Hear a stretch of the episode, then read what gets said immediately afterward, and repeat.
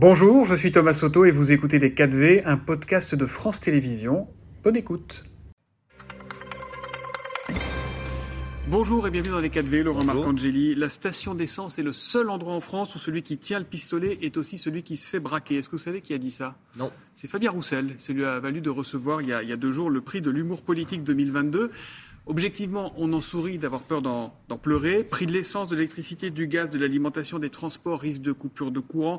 Alors oui, le gouvernement fait des choses. La Première ministre a annoncé hier encore une aide de 100 euros par chèque pour 10 millions de Français qui, travaillent avec leur voiture. Mais ça va s'arrêter où? Vous n'avez pas peur que les Français craquent? Ah, Les Français sont tendus, nous le savons. Euh, ils vivent des moments difficiles.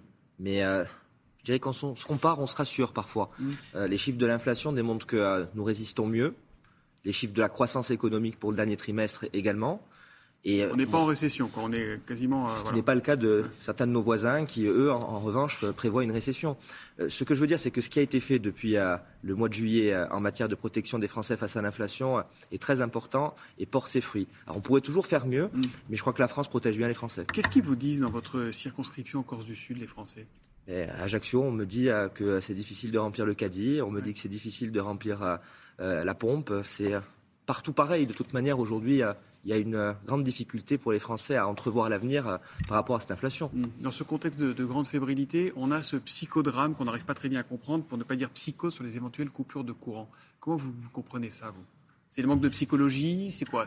Non, le, gouvernement va continuer de communiquer sur la question. D'abord, ces coupures, elles ne sont pas assurées. On essaie de préparer les Français.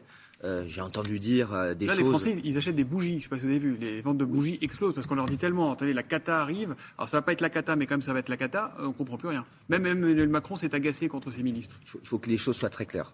Il n'y aura pas des coupures supérieures à deux heures. Ça, c'est prévu. Elles seront, elles sont prévues. Elles seront annoncées avant. Il y a un process qui est prévu. Il n'est pas certain. C'est-à-dire qu'aujourd'hui, nous ne sommes pas certains qu'il va y avoir des coupures. Moi, je tiens à rassurer nos compatriotes. Les coupures ne sont pas assurées. Mm. Mais en revanche, je pense que le gouvernement serait euh, peut-être euh, maltraité par les Français s'il ne se préparait pas à cette éventualité mm. qui n'est pas que française. mais quand on entend le porte-parole d'Enedis qui disait il y a deux jours chez nos confrères de, BFM qu'il n'y aura pas de priorité pour les personnes malades et ceux qui ont notamment des, respirateurs euh, à la maison, on se dit mais est-ce que la maison est tenue?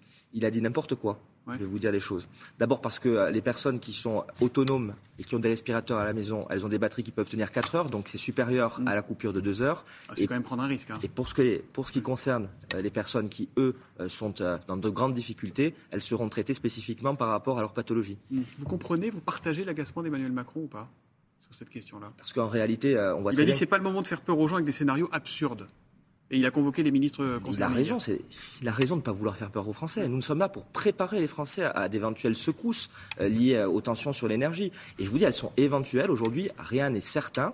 Mais en revanche, que dirions-nous si nous n'étions pas prêts à faire face à d'éventuelles euh, mm. coupures d'électricité? Mais que diriez-vous si vous étiez dans l'opposition face à la même situation? C'est facile d'être dans l'opposition, vous savez. Très ah, bah facile. Tout le monde ah. est bon capitaine par mer calme. Mm.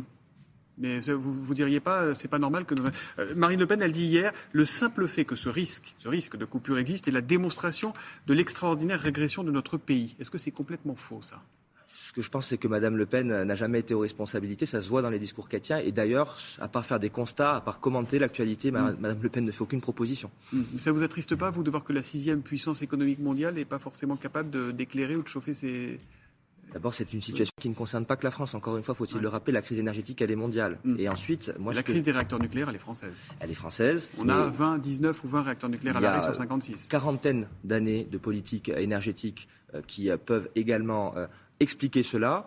Pas le faire d'un coup de cuillère à peau en disant voilà, on va régler le problème en mm. quelques minutes. Euh, moi, ce que je vois aujourd'hui. Ah, pardon, ça fait, ça fait six ans qu'Emmanuel Macron, euh, pratiquement six ans qu'il est à l'Élysée. Il était avant dans l'équipe de François Hollande, donc ça fait, ça fait quand même euh, une bonne partie. Il était secrétaire général adjoint de l'Élysée, ministre deux, deux, ans. Il était ministre de l'économie aussi. En, charge de l'économie. Et vous savez, un ministre, c'est pas lui qui tient le cap, c'est le président de la République. Hmm. Il avait fait une promesse en 2017, Emmanuel Macron, celle de réconcilier les, les Français. Est-ce que vous ne vous apprêtez pas à les diviser une nouvelle fois avec la réforme des retraites? On entendait les syndicats, on, sait, on parlait tout à l'heure dans les journaux de la rencontre entre les ligues leaders, syndicaux et la Première ministre aujourd'hui. Est-ce qu'il n'y a pas un risque là encore euh, de, craquage quoi? Vous croyez vraiment qu'on serait responsable aujourd'hui si on disait aux Français tout va pour le mieux dans le meilleur des mondes et qu'on ne préparait pas le sauvetage, parce que c'est bien de ce sauvetage dont il s'agit, de notre système de retraite par répartition? La réforme, elle n'est pas euh, là pour euh, embêter les Français. Elle est là pour permettre aux générations futures d'avoir un système de retraite qui tient. Et euh, on ne veut pas diviser les Français. On veut juste leur dire aujourd'hui, nous voulons sauver ce système de retraite. Il faut faire des, des syndicalistes. Alors, c'est CGT bien, mais aussi Laurent Berger, pour la CFDT, dit non, c'est pas vrai, il n'y a pas le feu, c'est pas vrai, il n'y a pas d'urgence nous avons la possibilité de démontrer, nous le démontrerons au moment de la réforme qui n'est pas encore débattue à l'Assemblée nationale, qu'il y a urgence. Je peux vous dire une chose, je ne pense pas qu'aujourd'hui le gouvernement euh, euh, soit euh, véritablement heureux de faire cette réforme. Elle est nécessaire, elle est indispensable, c'est une nécessité. Et euh, aujourd'hui, nous allons faire les choses parce que nous sommes en responsabilité. C'est quoi le bon âge C'est 65 ans? Parce que Édouard Philippe d'Horizon, de, de, parti dont, vous êtes, avait laissé entendre pourquoi pas 67 Il avait juste dit que il avait évoqué, en Italie, par exemple, qui est un mm. pays voisin, et en Allemagne, qui est un autre pays voisin, c'était 67 ans. C'était une comparaison. et sur l'âge, vous savez, il y a des discussions qui sont encore en cours. La Première ministre rendra sa copie, si je puis me permettre l'expression, la semaine prochaine. Votre conviction de parlementaire, c'est quoi? Moi, ma conviction, c'est qu'il faut réformer. Je ne suis pas euh, dans le totem de l'âge. Pas dans le totem de l'âge. Donc il y a une marge de, de, négo.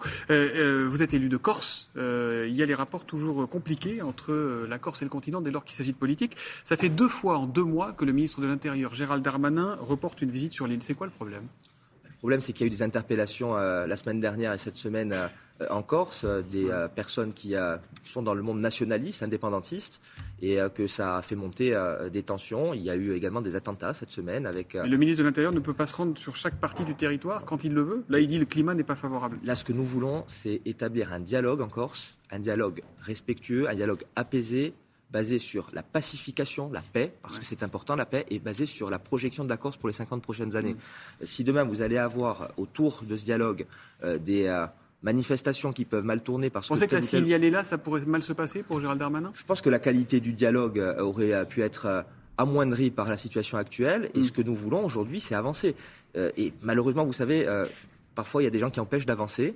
Et je crois que le ministre a bien fait de reporter cette visite. Mais le dialogue existe. Je peux vous dire en, en revanche que euh, le ministre est en contact avec les élus de la Corse. Gérald Darmanin, il va porter le projet de loi sur, sur l'immigration. Alors, vous dites que vous êtes du camp humanité et, fermeté. Hein, c'est ça, c'est votre ligne. Euh, il va changer quoi ce texte finalement?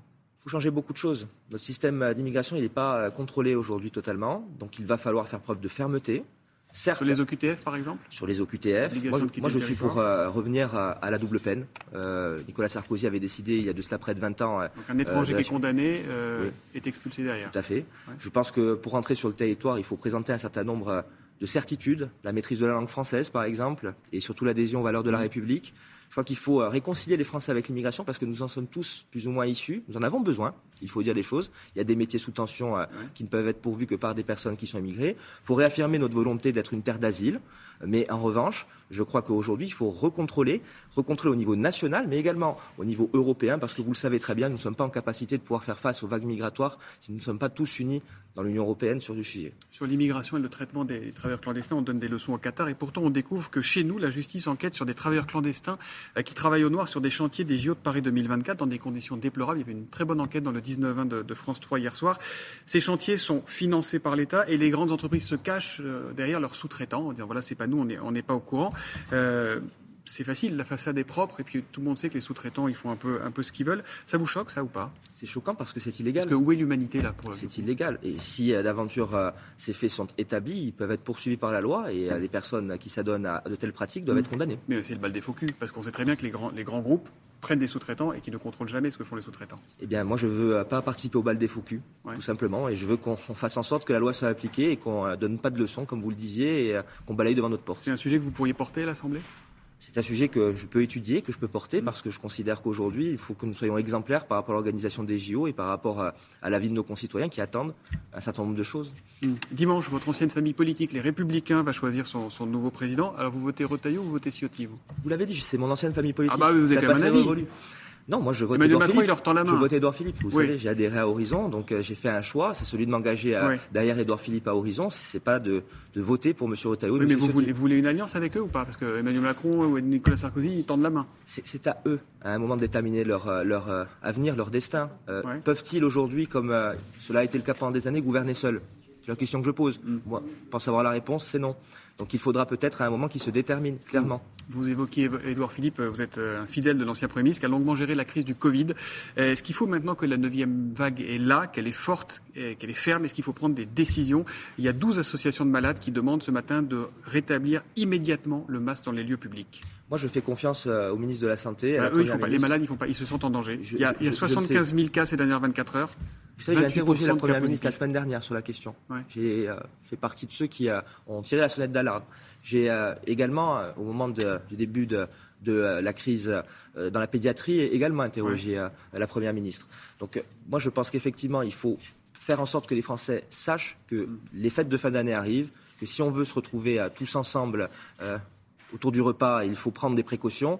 En revanche, vous le savez aussi bien que moi, légalement parlant, si demain nous devons prendre des décisions d'obligation, euh, il y a avoir un débat à l'Assemblée nationale. Vous avez très bien vu aujourd'hui euh, les conspirationnistes qui sont également à l'Assemblée nationale quand il s'agit d'évoquer un certain nombre de choses. Pas à Je pense que euh, le climat de l'Assemblée nationale actuelle serait difficile et on voit très bien aujourd'hui que les Français ont besoin d'être conseillés mais pas d'être ordonnés sur cette question. Merci beaucoup Laurent Marcangeli d'être venu dans, les Merci, à vous. Merci à vous.